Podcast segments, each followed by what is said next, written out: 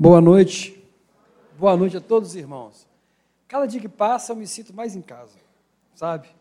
A gente fala mais em casa porque quando você sobe no púlpito, irmãos, parece com um distanciamento.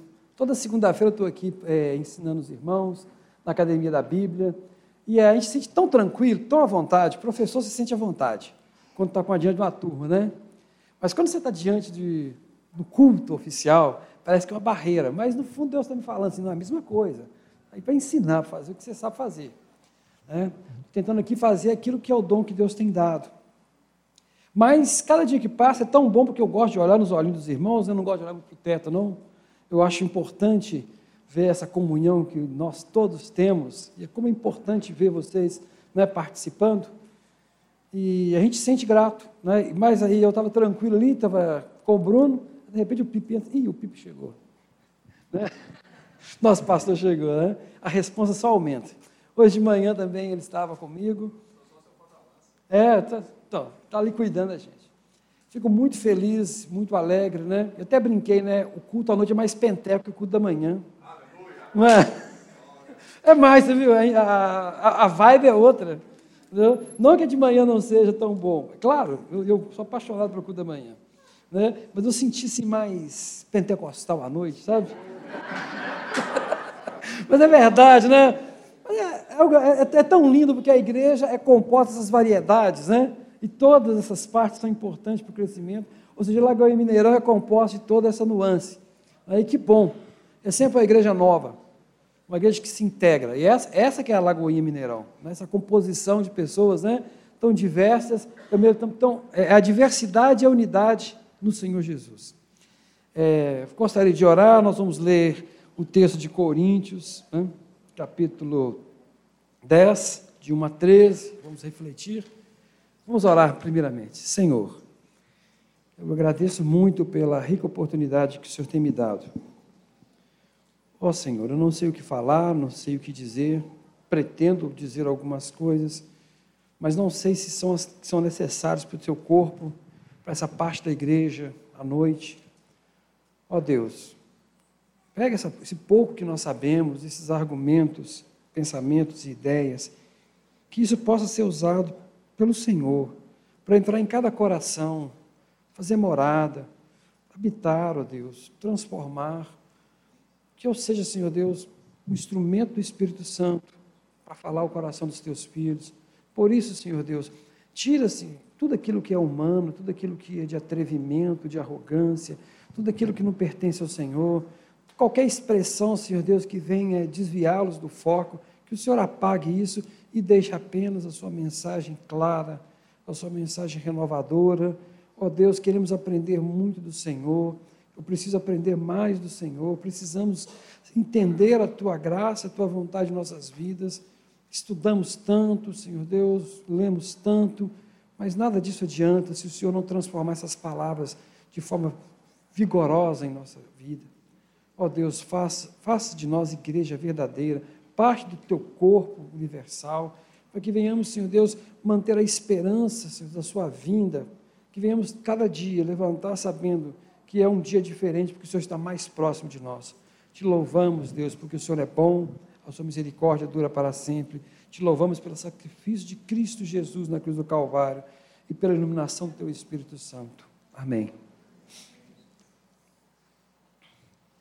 Ora, irmãos, não quero que ignoreis que nossos pais estiveram debaixo da nuvem e todos passaram pelo mar. 1 Coríntios 10, de 1 a 3. E todos foram batizados em Moisés, na nuvem e no mar. E todos comeram de uma mesma comida espiritual, e beberam todos de uma mesma bebida espiritual, porque bebiam da pedra espiritual que os seguia, e a pedra era Cristo. Mas Deus não se agradou da maior parte deles, por isso foram prostrados no deserto. E essas coisas foram nos feitas em figura, para que, nos, para que não cobicemos as coisas más, como eles cobiçaram. Não vos façais, pois, idólatras, como alguns deles, conforme está escrito: o povo assentou, comeu, bebeu, levantou e fogou-se. E não nos prostituímos, como alguns deles fizeram. Não prostituamos, perdão. E caíram um dia 23 mil. E não tentemos a Cristo, como alguns deles também tentaram e pereceram pelas serpentes. E não murmureis, como também alguns deles murmuraram e pereceram pelo destruidor. Ora, tudo isso sobreveio como figuras e estão escritas para aviso nosso, para quem já são chegados os fins dos séculos. Aquele, pois, que cuida estar de pé, olhe, não caia.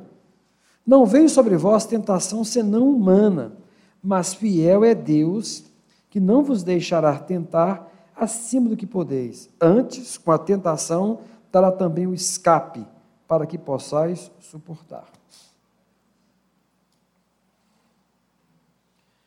Paulo vem traçando desde o início da sua carta um conjunto de ideias e respostas para um problema sério da igreja de Corinto, que é o orgulho. O orgulho e a vaidade dessa igreja começou a cavar abismo, um abismo após o outro, e isso se expressou pelos pecados que foram sendo relatados a Paulo e ele foi respondendo a ponto de dos irmãos cristãos, nossos irmãos em Cristo, em Corinto, não se importarem com coisas que são até desagradáveis de falar, com a prostituição cultural, com, o problema de incesto, com diferenças sociais entre eles, separações, com discriminação né, diversas, pelo abandono do casamento, por achar que o corpo não tinha valor algum, ou que o corpo tinha muito valor, ou que uma família era o plano exclusivo de Deus e que os solteiros não tinham nenhum nada a fazer, ou aqueles que achavam que o asceticismo e os solteiros estavam acima de qualquer coisa. Ou seja, uma igreja dividida, cheia de confusão. Mas espera aí, e essa igreja, vai ver que essa igreja era fria que nem pedra. Uh-uh. Era a igreja que tinha mais dons é isso que chamava atenção. Uma igreja onde eles receberam a revelação de Deus, a palavra de Deus, e usufruíam de algo que todos nós, né, ficamos clamando ao Senhor, que o Senhor derrame seus dons e maravilhas, porque certamente, se houver milagres na igreja, se houver né, grandes manifestações, certamente muitos se converterão. Alguns vão dizer assim: ah, a conversão hoje não existe porque não existe milagre. Hoje as pessoas estão duras porque o sobrenatural não está na igreja. Corinto era uma cidade devassa, poderosa, com muito dinheiro, e esses irmãos, também oriundos, escravos, mas pessoas livres e poderosas, ricas, estavam nesse lugar.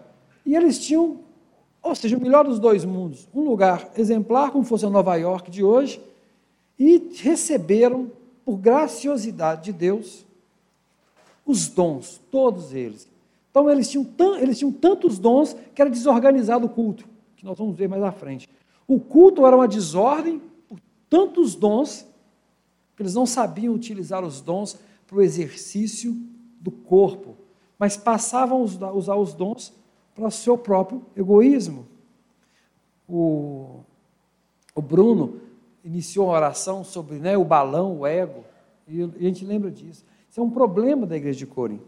E Paulo então vai fazer, depois de Paulo ter falado bastante, até o capítulo 9, Paulo então chega para eles e fala assim: Quero dizer a vocês, vocês estão se achando demais, porque vocês são cheios de dons, porque vocês né, se manifestam muitas coisas na igreja.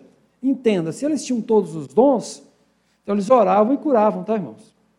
Então, entrava um demoniado, eles tinham fé suficiente para expulsar aquele demônio.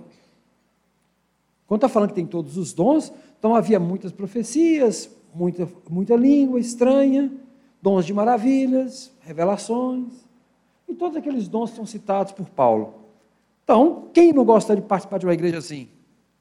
Você fica, né? você está vibrando. Mas como que pode um lugar cheio de dons estar também tão distante e caminhando para o abismo. Essa palavra eu dei um título para ela, né? Fiz uma reflexão. A confiança que leva à ruína.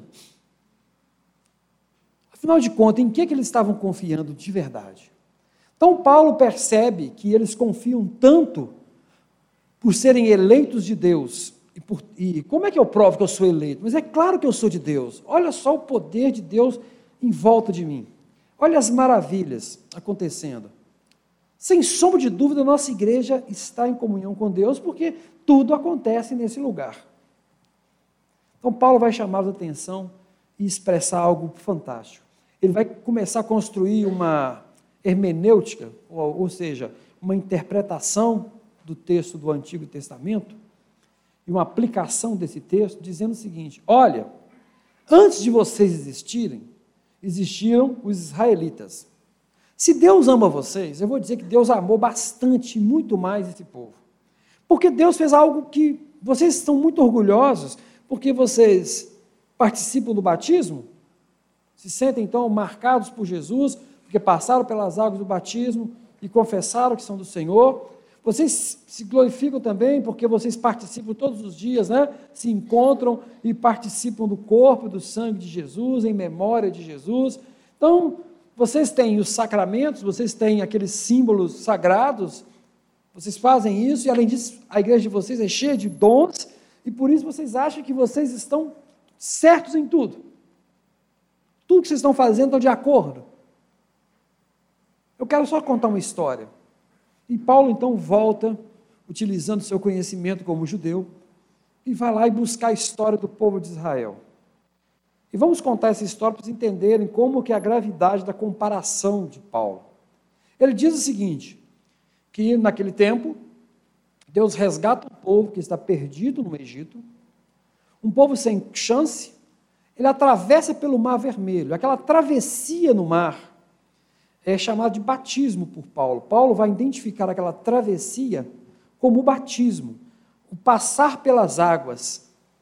Porque na hora que você passa pelas águas, quando o povo de Israel passa pelas águas e sai do outro lado, as águas se fecham. E a antiga vida que eles tinham termina.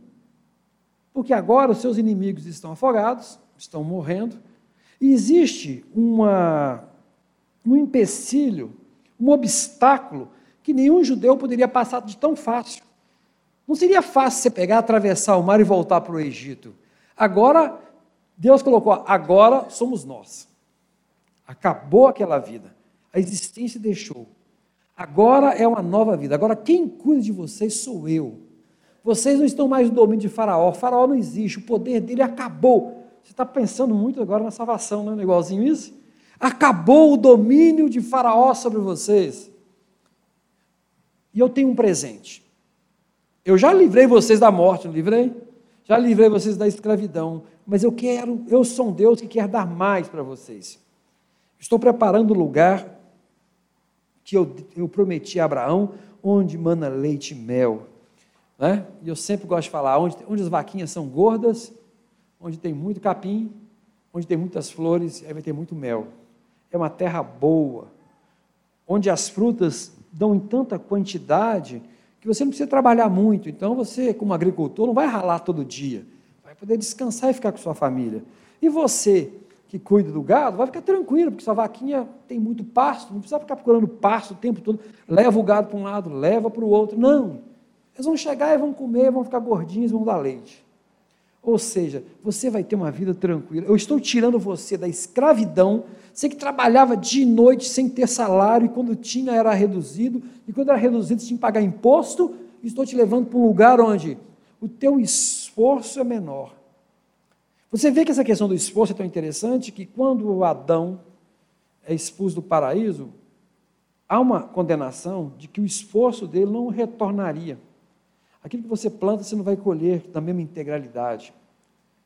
É porque há corrupção do pecado. A natureza se eh, geme devido às circunstâncias do pecado. Mas Deus deu esse presente. Mas Deus sabia o seguinte: Deus deu mais um presente. Olha, você chega lá porque eu vou te levar. Eu que te levo, tá bom? Mas Deus sabe, o deserto é quente durante o dia. Então Deus fez uma coisa fantástica, deu uma nuvem para eles. Nuvem significa sombra, filtro né, ultravioleta, ou seja, eu posso andar na sombra do deserto. Estou no deserto, mas sempre tem uma sombra. Vou sentir só um calorzinho, mas não vou me queimar. E quando chega a noite, o deserto esfria, é um gelo. Mas eu vou ter uma coluna de fogo à frente, então vou deixar vocês quentinhos. Ou seja, a caminhada está garantida. E comida? Vocês precisam preocupar com comida? Não, eu vou dar comida para vocês. Vou dar comida, vou dar bebida, vou dar tudo para vocês. Aí você fala assim: caramba, esse Deus é muito bom. Ele livra, dá uma terra, ainda cuida para que eles cheguem lá. Você diria assim: esse é o povo mais abençoado da terra. E houve povo que viu mais milagre que Israel? Não bastasse o livramento, agora estão vindo sustento. Todos os dias eles levantavam, tinha uma nuvem em cima deles, todos, eles tinham um testemunho de Deus contínuo.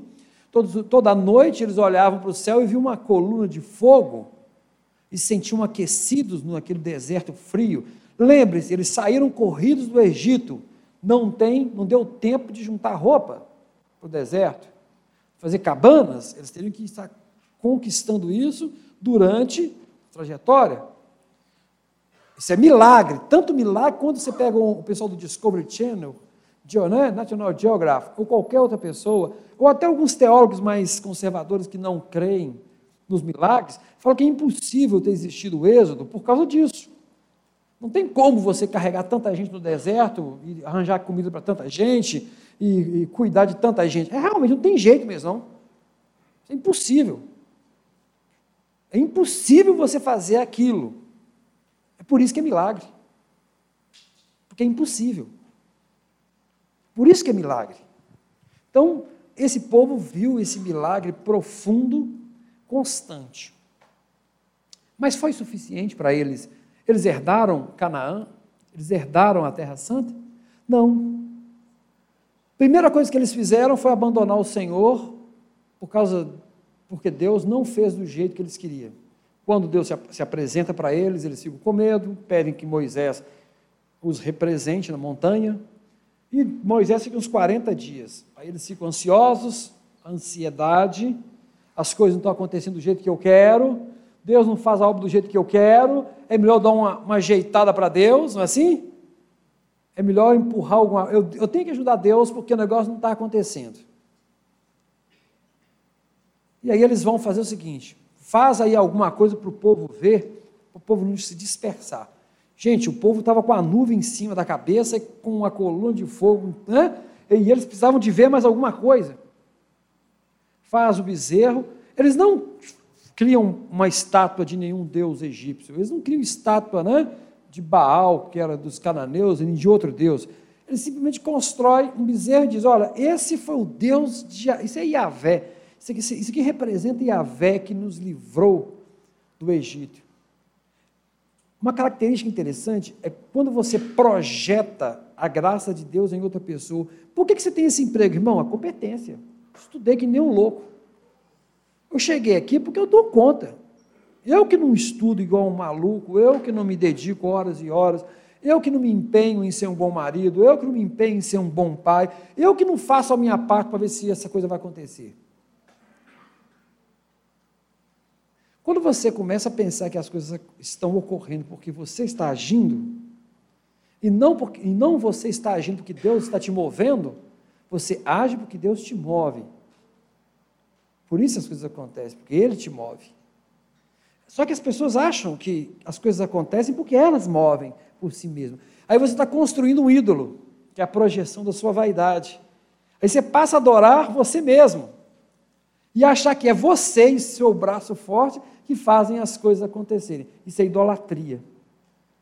A gente não adora deuses hoje igual os coríntios estavam adorando através das, das práticas que Paulo está condenando. E nem os israelitas que, né, que chegavam a adorar. Hoje nós somos um povo cristão de, de nascimento, cultura cristã enraizada. Então a ideia de adorar muitos deuses monoteístas, para nossa, na nossa cultura isso é um absurdo, né? Isso aí é uma coisa de exceção. Aí nós achamos até que nós somos superiores às pessoas antigas, que adoravam diversos deuses. Não, você elege e cria e projeta o seu ídolo e começa a dizer: foi eles, foi por pela força disso que nós saímos da escravidão. E claro, quando você adora um ídolo, o Espírito Santo deixa o seu coração. E quando ele deixa o seu coração, quando você entristece, você está sujeito a fazer tudo, porque quem te impede de pecar, quem te orienta, quem te convence do pecado é Ele. Por isso que pecar contra o Espírito Santo é grave, sem o Espírito Santo em sua vida, não reconhecer que tudo que você tem, tudo que você é, é de Deus, é o início do pecado. Porque assim não sobra lugar para Deus na sua vida. E não sobrando lugar para Deus em sua vida, você constrói um ídolo, porque você não aguenta ficar sem um Deus, tá? Você não aguenta ficar sem um Deus. Não tendo o verdadeiro, você tem que construir um. Sua esposa, seu filho, seu trabalho, seu negócio, sua empresa, né? a sua formação, qualquer coisa vai servir. Qualquer coisa vai servir para colocar no lugar de Deus, porque você precisa de um Deus. Você sente necessidade de Deus, querendo ou não. Você, se você não tiver, se você não crê em nada disso, você vai conseguir, você vai pegar uma estátua de Lenin, vai adorá-la, né? vai visitá-la todos os anos, vai manter né, mausoléu. E assim, as pessoas dizem que se libertaram de Deus, mas continuam adorando os, né, os presidentes eternos aí de vários países. Porque o homem tem uma necessidade imensa de servir a Deus, ele só não sabe como. O pecado corrompe essa visão. E esse povo começou a pecar. Começou primeiro, então, a depositar confiança em quem não podia fazer nada. Quando ele faz isso, ele começa, ele tem a falsa impressão de que resolveu o seu problema e começa a se alegrar. E a alegria sem a, o Espírito Santo te leva à luxúria. A alegria sem a motivação de Deus te leva à corrupção e te leva à sensualidade, à carnalidade, e depois que você se torna carnal, você está. Nada é impedimento para você. Em seguida, depois desses pecados, você passa a ser murmurador. Você testa Deus. Será que realmente esse Deus é poderoso mesmo? Alguém vai falar assim: Olha, eu nem me lembro direito desse negócio do Egito, não. Eu estava dormindo na hora que vocês me arrastaram. Vocês disseram que aconteceu. Eu nem me lembro como é que eu cheguei aqui, velho. Eu nem sei se esse negócio é verdade mesmo. Nem sei, nem sei o que está acontecendo aqui. Eu estou aqui, não sei se esse Deus é de verdade, não. Ou seja, o que eles pediram? Ah, estamos com fome, Moisés. Só um pouco mais à frente, né? Essa, essa passagem de Paulo, ele vai tratar toda a história de Israel muito rápido. Estamos com fome. Aí Deus dá o maná. Ah, mas isso aqui, eu estou cansado de pão, eu quero carne. Codorniz. Mas o sabor disso aqui não é bom. Estou com sede. Você trouxe aqui para de morrer de sede. A água sai da rocha. E Paulo vai usar uma metáfora interessante, dizendo que a rocha que caminhava, porque ele vai usar um mito judaico que eles acreditavam, porque a citação de ferir a rocha acontece em dois locais diferentes, se você ler o texto de Números, em locais. Então eles acham que a rocha, eles acreditavam que a rocha ia andando atrás deles para poder dar água. Essa era uma concepção judaica. E Paulo vai dizer: essa rocha que foi ferida, ou essa rocha que dá água, é o próprio Cristo. Paulo tenta mostrar que Jesus está lá atrás. A leitura cristocêntrica que vai ser ensinada a toda a igreja de como ver Jesus, né, ver a graça divina. Quando a gente fala de ver Jesus, é ver a graça de Deus manifesta, o amor manifesto de Deus, em diversas expressões do Antigo Testamento, onde mostra que Deus cuidava do homem desde o início. Como Deus amou esse mundo e se fez homem para estar conosco. Continuamos. Depois de tudo isso, não bastasse, eles começaram a murmurar. E eu falei hoje sobre a cebola e o alho. Você lembra da murmuração deles? Falava assim: Ah, que saudade que eu tenho da cebola e do alho do Egito. O que eu achei interessante quando eu falei isso é porque cebola e alho é tempero, não é? Você não vive comendo cebola e alho porque é horrível. Eu sei que tem alguns que são adeptos disso, mas é difícil, né, irmãos? É, é. Então, comer cebola e alho não é fácil. Cebola e alho é imprescindível para a alimentação? Até falei da radaça, né? O pessoal aqui, né? ela falando da alimentação, da dificuldade sem tempero, porque ali o objetivo é não, a pessoa não morrer. Cebola e alho é detalhe, é o que dá o gosto, o sabor, aquela coisa superficial. Você vive sem cebola e alho, não vive? Mas isso que era importante para eles. Porque chega uma hora, o que, o que você acha que é importante é totalmente superficial.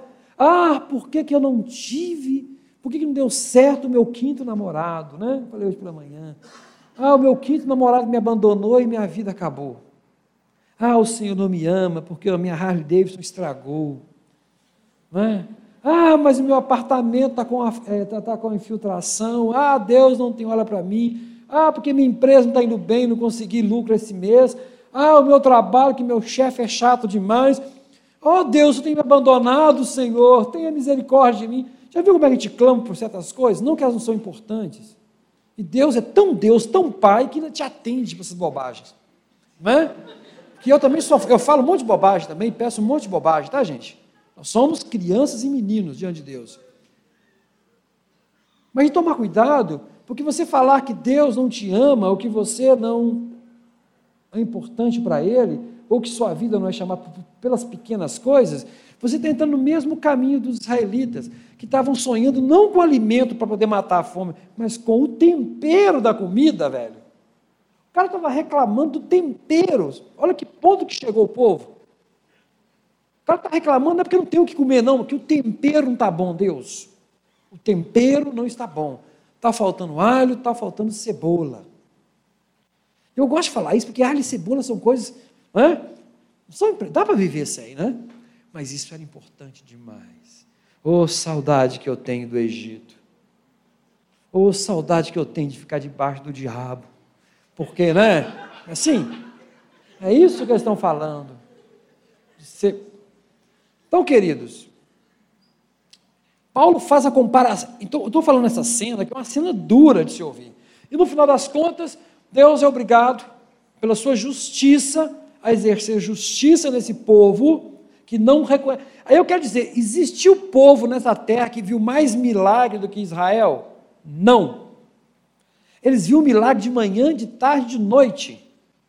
Na hora do café, do almoço, da janta? Eles só se alimentavam porque era milagre, eles só caminhavam porque era milagre.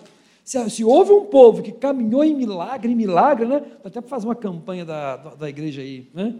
Caminhando de milagre em milagre, né? Dá para fazer uma campanha linda aí, ó, bacana, né? Se dá para fazer, dá para bolar uma campanha. Milagre do sustento, milagre da codorna, milagre. Então, assim, Dá para fazer uma campanha boa de milagre, porque e usar esse texto, né? Receba pão, pão do céu, receba água da rocha, receba a nuvem né, sobre sua cabeça.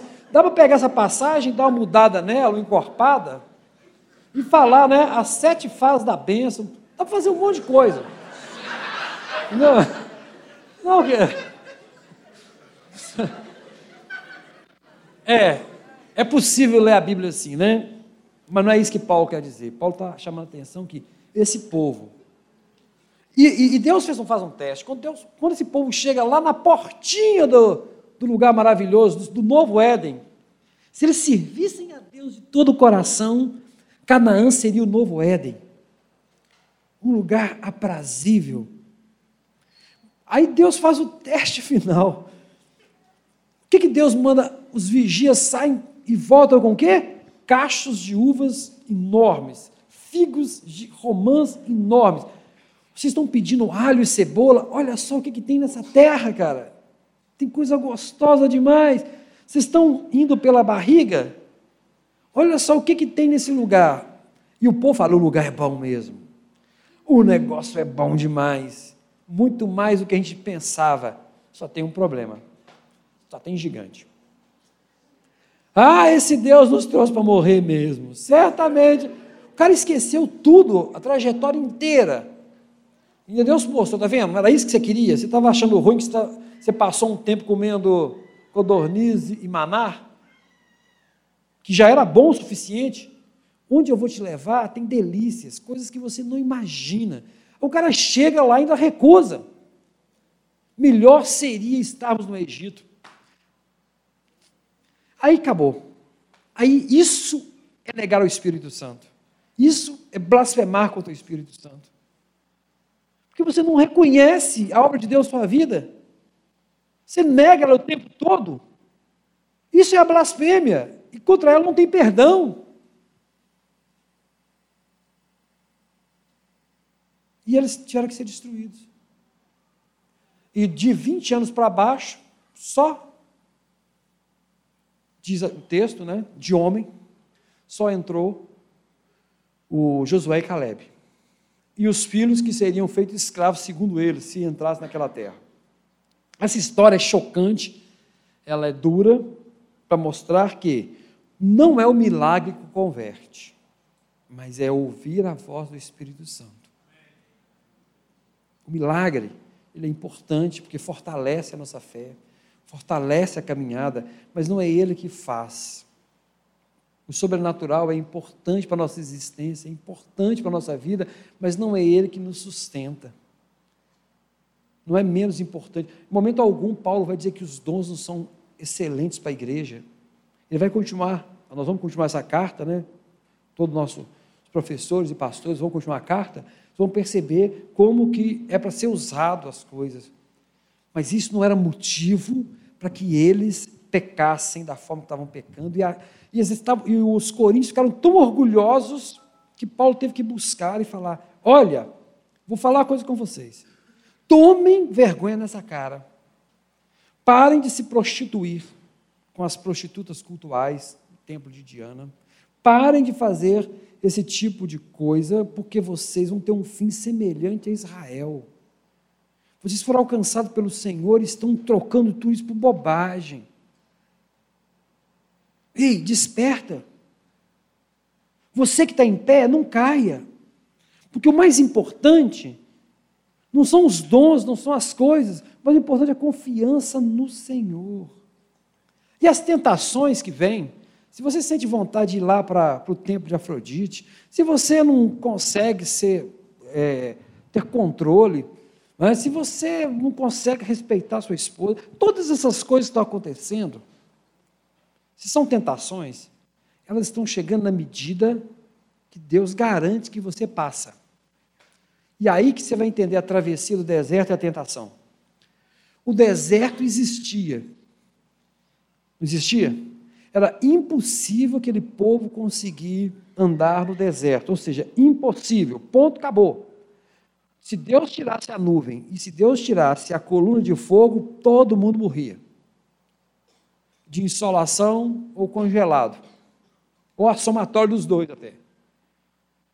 Porque deserto é lugar de destruição.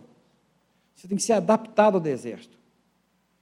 Então, ou seja, sem a proteção de Deus, ninguém resiste ao pecado. Ninguém resiste à tentação. Ninguém resiste lutar nesse mundo. Ninguém. É como você no deserto. Mas no momento em que você está com a nuvem sobre a sua cabeça e com a coluna de fogo, aí você tem sombra, você tem calor. No momento da aflição, ele é tua sombra no momento de maior friagem, de maior tristeza, né, de maior angústia, ele tua coluna de fogo. Ele que garante. Ele está dizendo o seguinte: segura a onda, eu garanto. Você não precisa pecar. A tentação está vindo, ela não está sendo dada maior do que você não seja capaz de suportar. Segura. Se você vê a trajetória de Israel, é como fosse uma metáfora desse processo de tentação. Parece que as coisas estão difíceis, mas Deus te dá o sustento. Deus não vai te dar o tempero, tá bom? O compromisso de Deus não é com o tempero. O compromisso de Deus é com o teu sustento. Não é com o periférico, mas com o teu sustento. E quando eu falo sustento, não é só do teu trabalho, da alimentação, é teu sustento emocional. né? o teu sustento é, do dia a dia na empresa, do seu comportamento. Deus vai segurando a onda para você.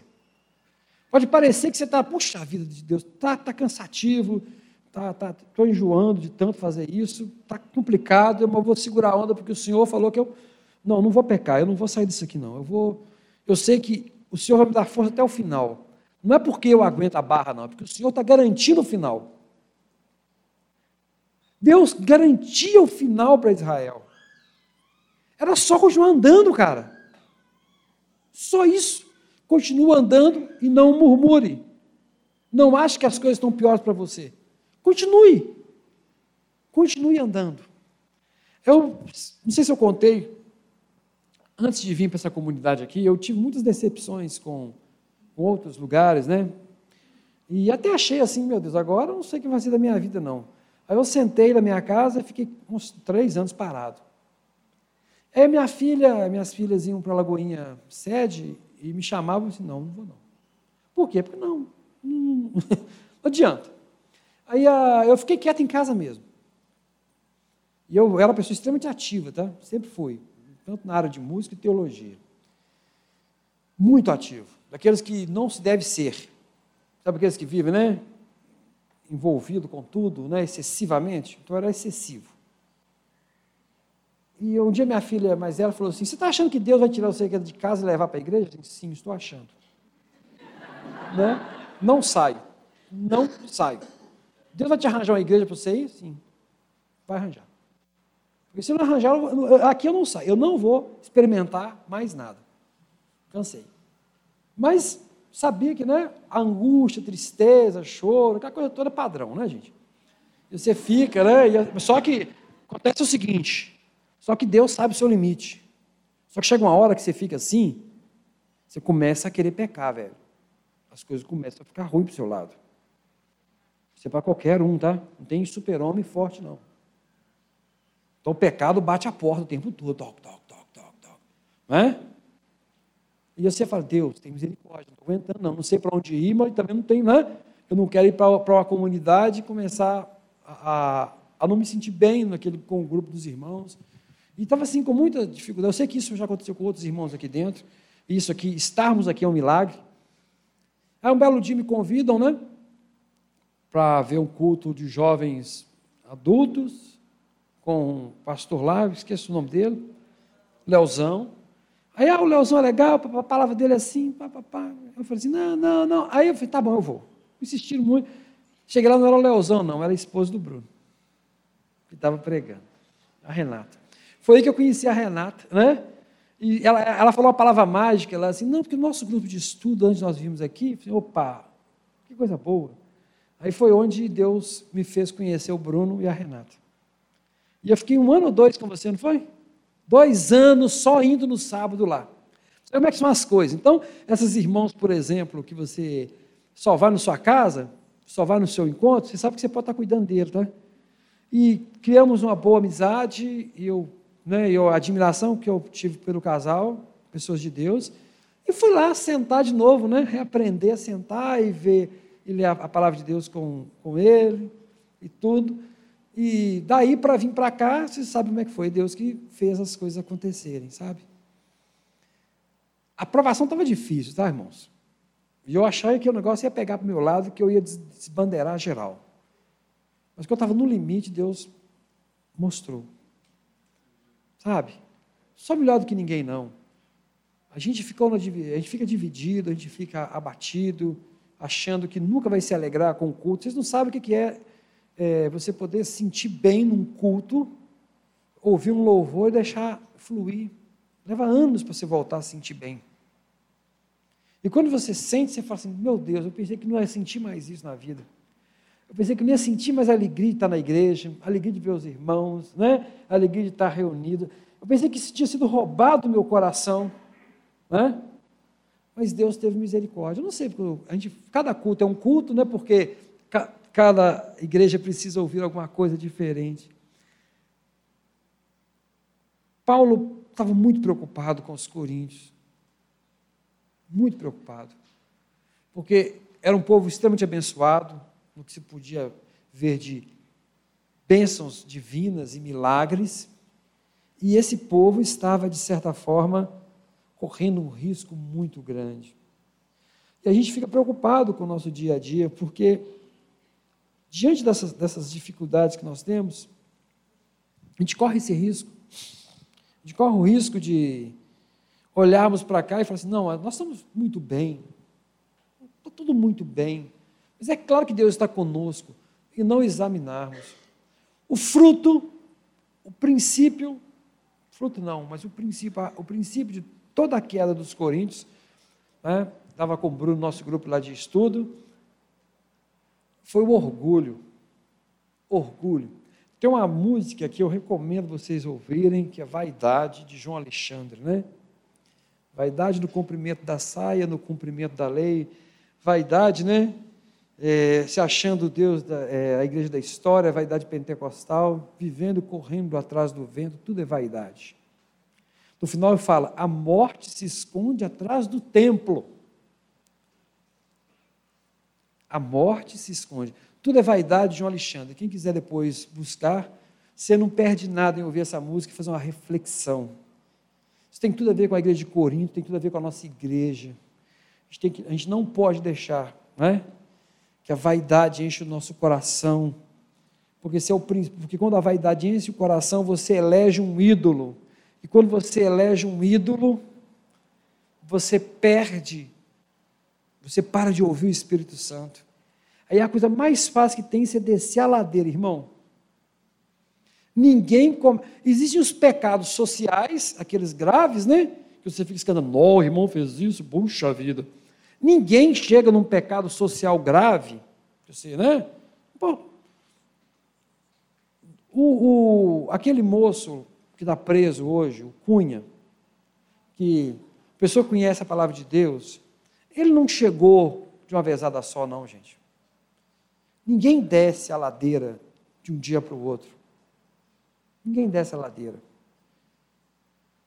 Eu não sei se alguém se, é, saiu na Folha de São Paulo uma entrevista com José Dirceu, e ele fala, né? Perguntaram para ele sobre os outros pessoas que estão presos lá em Curitiba.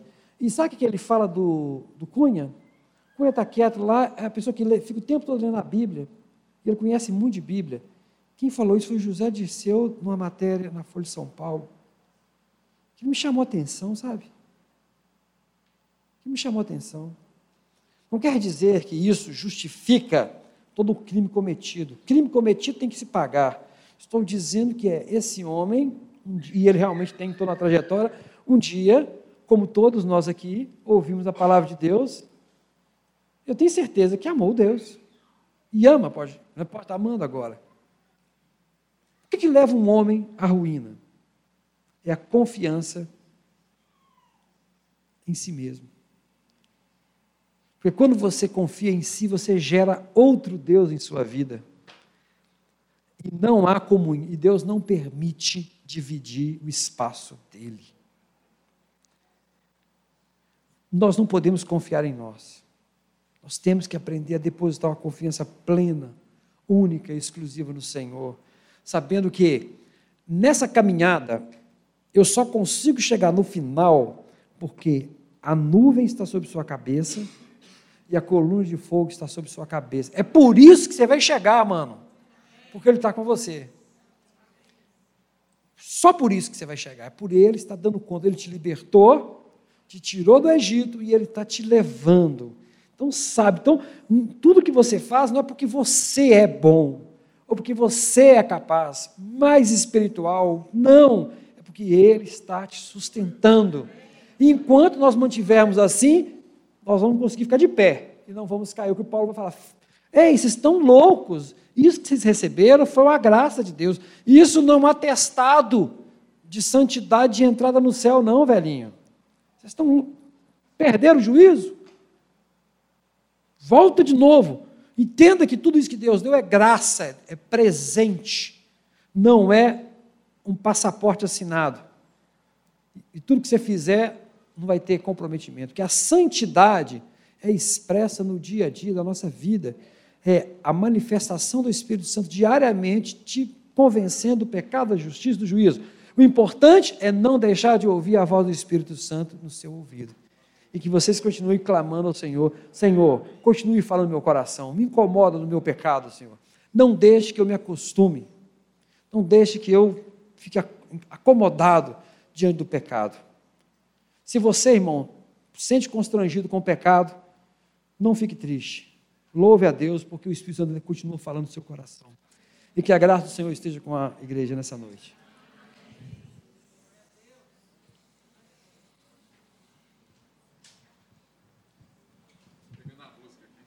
Ah, pode falar a música. Falar o quê? Eu vou cantar. tô brincando. Não, não vou cantar, não, estou brincando. Vaidade no comprimento da saia, no comprimento da lei. Vaidade exigindo prosperidade por ser o filho do rei. Vaidade se achando a igreja da história. Vaidade pentecostal. Vaidade e correndo. Não. Aí fala assim: vivendo e correndo atrás do vento. Tudo é vaidade. Vaidade juntando a fé e a vergonha, chamando todos de irmãos. Vaidade de quem esconde a verdade por ter o povo nas mãos. Vaidade buscando Deus em si mesmo, querendo fugir da cruz. Não crendo e sofrendo, perdendo tempo. Tudo é vaidade. Falsos chamados apostolados do lado oposto da fé. Dinheiro, saúde, felicidade aquele que tem contra aquele que é. Rádios, TVs, auditórios lotados, ouvindo o evangelho da marcha ré. A morte se esconde atrás dos templos. Tudo é vaidade. Onde está a honra dos orgulhosos? A sabedoria mora com gente humilde. Que essa seja a tônica da nossa igreja. Porque justamente é quando eu pedi ao Bruno, ao Clélio, a mim, e todos aqueles é, é que pregam, que é neste ano nós vamos ver essa carta é justamente porque já tinha gente achando que a Lagoinha aqui era acima da média. Irmãos, nós não somos. Nós não temos nada melhor do que ninguém são apenas os dons de Deus se manifestando de uma maneira idônea e honesta, porque nós não temos títulos maiores do que ninguém. Aqui, o que a gente ora e o que a gente pede é que sejam todos irmãos. Fique de pé no seu lugar. Senhor Deus, muito obrigado por essa palavra dessa noite. Obrigado por cada irmão que aqui está, obrigado que eu tive tempo de voltar para ouvir e ser abençoado. Deus, que essa seja a tônica da nossa vida, a humildade. A humildade de reconhecermos que não somos aquilo que os dons mostram, mas somos aquilo que o Senhor se revela e nos mostra. Por isso, Senhor, nessa hora eu quero abençoar cada família, cada jovem, cada adulto que aqui está, cada criança. Deus, que essa semana seja uma semana de, reflex... de fato reflexão, Pai. Que seja, Senhor, um tempo de contemplação, um tempo, Senhor, de mudança. Pai, em nome de Jesus, nessa semana tão importante para nós, aonde no próximo domingo vamos, de fato, ver o estado da nossa união vamos ser louvados por coisas que o Senhor fez no nosso meio, mas também vamos corrigir rota de coisas que nós fizemos com todo o coração, mas que não deram certo naquilo que o Senhor nos deu. Por isso, Pai, que o Senhor, desde hoje, já trabalhe em cada irmão da Lagoinha Mineirão, porque no próximo domingo nós oramos que o Senhor chacoalhe a nossa igreja, assim como essa carta tem feito essa carta tem, de fato, Senhor, levantado a poeira debaixo dos tapetes. A poeira do nosso coração, a maldade, Senhor. Deus, a falta de sinceridade. Deus, nós oramos. E quando nós pensamos no nosso Brasil, não existe outro meio de orar senão começa a Lava Jato aqui e agora. Não me interessa o Lula somente, Senhor, e nem os outros, o Aécio. Me interessa a maldade do meu coração, que eu quero ser mudado. Por isso é isso que eu oro por cada irmão, que a maldade do coração deles seja descoberta pelo Senhor, para que não possa ser descoberta no porvir. Por isso, Senhor, nós estamos aqui para sermos limpados, purificados. Por isso nós expomos a palavra dia após dia, confiando no Senhor, confiando no Senhor, Pai. Por isso, em nome de Jesus, chacoalha essas cadeiras. Aqueles que têm a Lagoinha Mineirão como lugar confortável ah, Deus, tira o banco da bunda deles. Que eles caiam para acordar que a vida é muito mais do que sentar num lugar com ar-condicionado, parar o carro no estacionamento e ouvir uma palavra bíblica. Que eles possam começar a se mover na nuvem, Deus, e no fogo do Senhor, que eles possam, Pai, levantar da morbidão, Pai Deus, e que a nossa igreja seja uma igreja relevante, fora dessas paredes, fora dessa casa, fora daquilo que se chama Lagoinha Mineirão, porque isso é apenas a nossa faixa. Nós queremos ser relevantes por aquilo que o Senhor é e queremos trazer as pessoas que estão fora. Queremos, Deus, que o Cristo pequeno que elas enxergam se torne grande quando as nossas vidas forem relevantes nas esferas da sociedade. E que o Deus distante que eles enxergam se torne um palmo do nariz deles próximo, quando nós estivermos vivendo a tua vida em santidade, em amor, em comunhão diante deles, Pai. Por isso nós oramos por cada um que aqui está. Deus, começa um avivamento na Lagoinha Mineirão. Mas para isso, começa a limpar, começa a levantar os tapetes cheios de poeira Começa, Senhor, porque se a gente for chamado para ser luz do mundo, não tem como a nossa luz ficar debaixo da cama. Por isso, tira a poeira dela, coloca mais azeite, passa o verniz e deixa ela brilhar. É o que a gente ora em nome de Jesus e todo o povo de Deus disse: Amém. Vai na graça, vai na paz. Deus abençoe.